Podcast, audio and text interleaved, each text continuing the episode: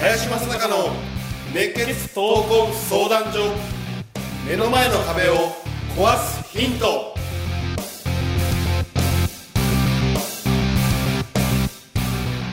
こんにちは。ナビゲーターの今野花子です。林正孝の熱血闘魂相談所。目の前の壁を壊すヒント。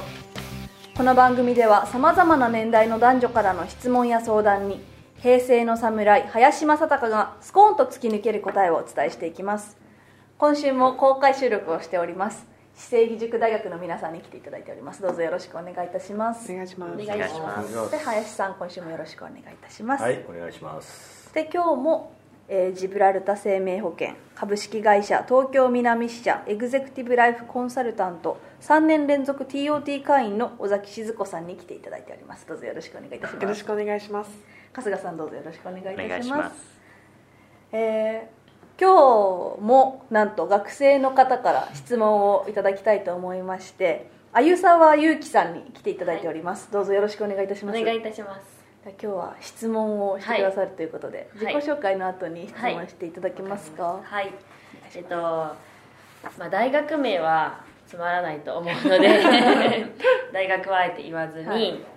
まあ21歳日本人と、うん。日本人の母と中国人の父の間に生まれて、え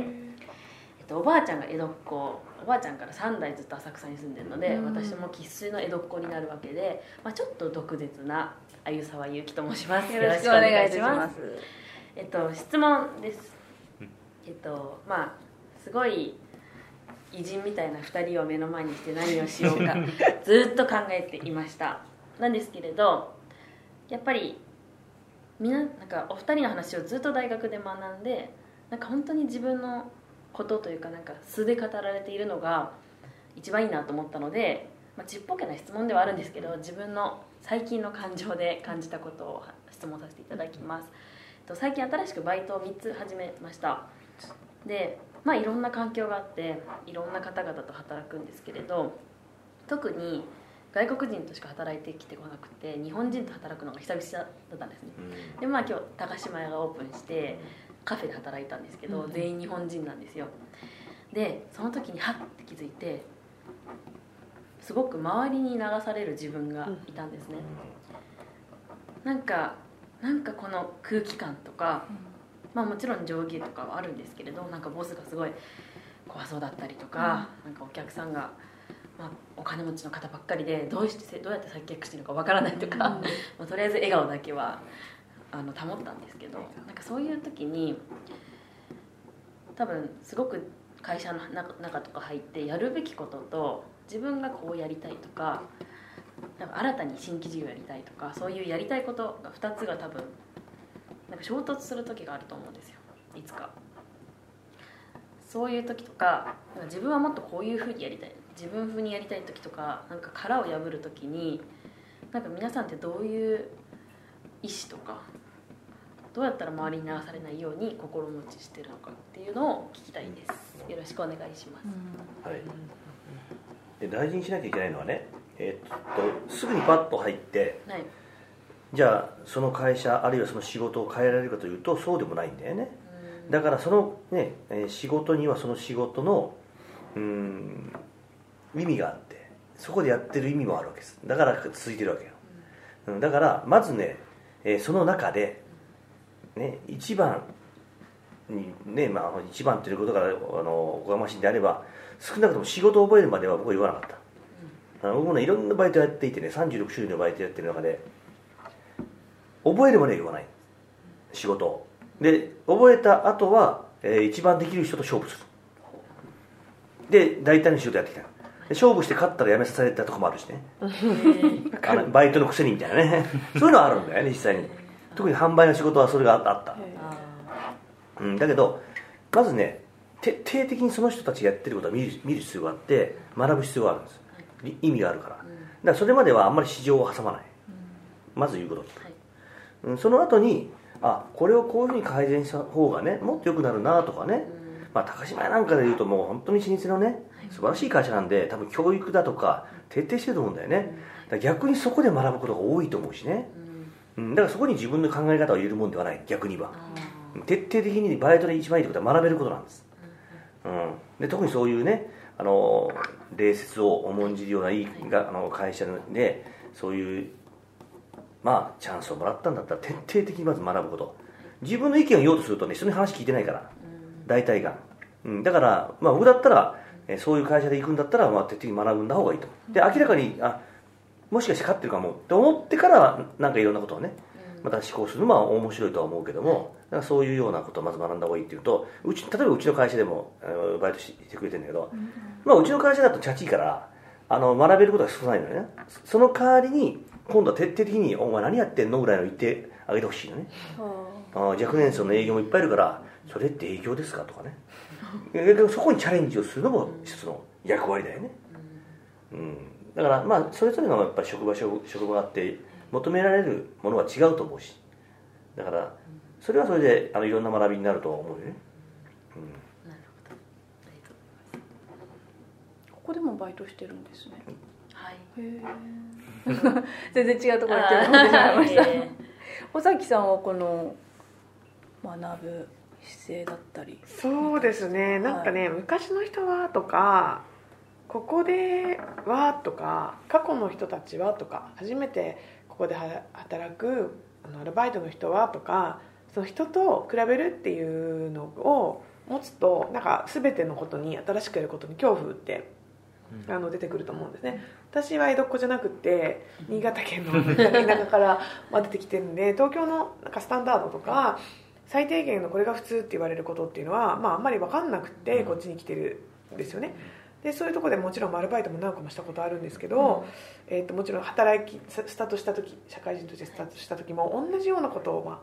思ったような気がするんですけど人と比べるとやっぱりその中で自分はその人たちよりできるのかとか、えー、と自分はまともなのかとかこれって一般的に言うことと外れてるんじゃないかとか自分ってどうなんだろうっていう全部の中での自分を見るっていうのだと延々答えも出なくてなんかやっぱりあのよほどの方じゃない限り劣等感感じたりとかゴールを自分で決めないでもほとんどのっていうか、まあ、全ての人間が初めて何かやるときは全員そうだと思うんですよ。私いつも思うんですよ。会ったことないすっごい社長さんにこれから会うっていう時に嫌われないかななんか怒られないかなあのドキドキしてもこうチャンス潰すんじゃないかとかどうしようどうしようってもちろん思うんですけど私以外の営業マンも多分全員そうなんですよ。うん。そう。だから自分が初めてやるっていうことのワクワク感ドキドキ感不安っていうのは全ての人間がやっぱり感じるべき感じること？なのでそのみんなの中でどうっていうよりは、まあ、自分がそれに対してどうできるかっていうのを、まあ、大事に考える。でいつもあの話すんですけど、まあ、必然必要ベストで。全てのことがまあ自分にとって必然で必要なことで。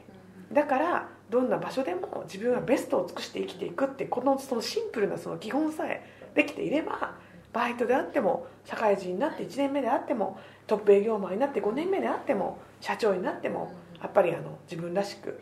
生きるんじゃないかなっていうふうに、うん。まあ、思ってます、あうん、どんな時だってい。つだってあやちゃんらしくなんかやれることを祈ってるかなありがとうございます。はい。そうですね。自分らしくいられるはい春日さんは？いや僕は江沢さんの話聞いててこのやりたいことが衝突する時っていうぐらいのやりたいことがあるっていうのがまずすごいことだなって思いましたしただ一方でこう流される自分に気づいた時に最初そうやってその中で一番になっていこうと思うとふとこのやりたいことって忘れちゃうこともあるのかなってぼ僕の経験では思うのでやっぱそれってでも最初の感情ってすごく大切な感情だからそれはどっかにメモをしておいた方がきっと自分の後々ヒントになるのかなって思いますしまあその違和感最初の感情とか違和感っていうのがきっと何かを変えるきっかけになるのでそれをそのまま進めるっていうよりはまあその業に従ってある程度覚えて一番になって勝負した後にその感情と改めて向き合ってみると違う答えが生まれてくんじゃないかなっていうのを聞いてて思いました。いややりたいことを思ってるっていうのがまずすごいことだなって感じました。初心はするべからずみたい逆に花子なんか今の話聞いてどう思う？そうですね、うん。あの私あのあゆあゆさわさん初めてお会いしたんですけど、印象としてその今そのバイトで林さんがおっしゃってたように自分ができることさえできるようになればすぐ自分自分の意見を絶対に言えるような方ですよねきっと。なんか自分の意見はちゃんと芯を持っててなはい。ちゃんと伝えら日本日本人らしくないというかそそうね日本に言わない人は多いと思うんですけど 本当にハーフじゃないとわからないと思うんです これは。だから全国のハーフの人に同感してもらいたいんですけど本当にハーフ同士で通じることってあるんですよ。留学行ってうん北京と日本人のハーフばっかりなんですよ。やっぱり純ジャパン少ないまだ。うんだけど中国人も、まあ、もちろんいないんですけど、うん。留学生って言ったらもうハーフばっかり。でなんだろうって思ったらなんかみんな葛藤を抱えてるんですよ。でもその葛藤が逆に自分でいつも解決しなきゃいけない。毎日その小さな葛藤を積み上がって、なんかあもう自分でもできんじゃないかって思っちゃって、なんか日本人の空気には読めないかもしれないけどズバッて言ってしまうことがうん。私にはあります、うん。だから毒舌ってさっき言ったのかもしれないけど、でもそれは毒舌じゃなくてちゃんと自分の意見を持ってるってことだからそこはあの毒舌っていうのは言い方とかもあると思うんですよね。その自分の意見を伝えるための言葉も選びながら伝えたらもっと刺さっていくんじゃないかなってすごい思うしうんそこはすごい大切にしてい。ってほしいなと思います。ありがとうございます。はい。はい。うん。そうね。ね。思考が毒舌毒舌とか私よく言われるきついことをね きついことをきついまま言ってたんだけど摩擦がすごい怒ったから、はい。きついことをきつく言うと摩擦が起こるので、はい。きついことを優しく言うっていう技を見つけてそうですねなんかすごく優しく丁寧にごいきついことを言うっていう感じに20年経ったらなっちゃった。それって結構言われたら怖いですよね。きついことを優しく言われたら怖いんでうんでもそうしみるので。はい。はい。わかりました。実践します。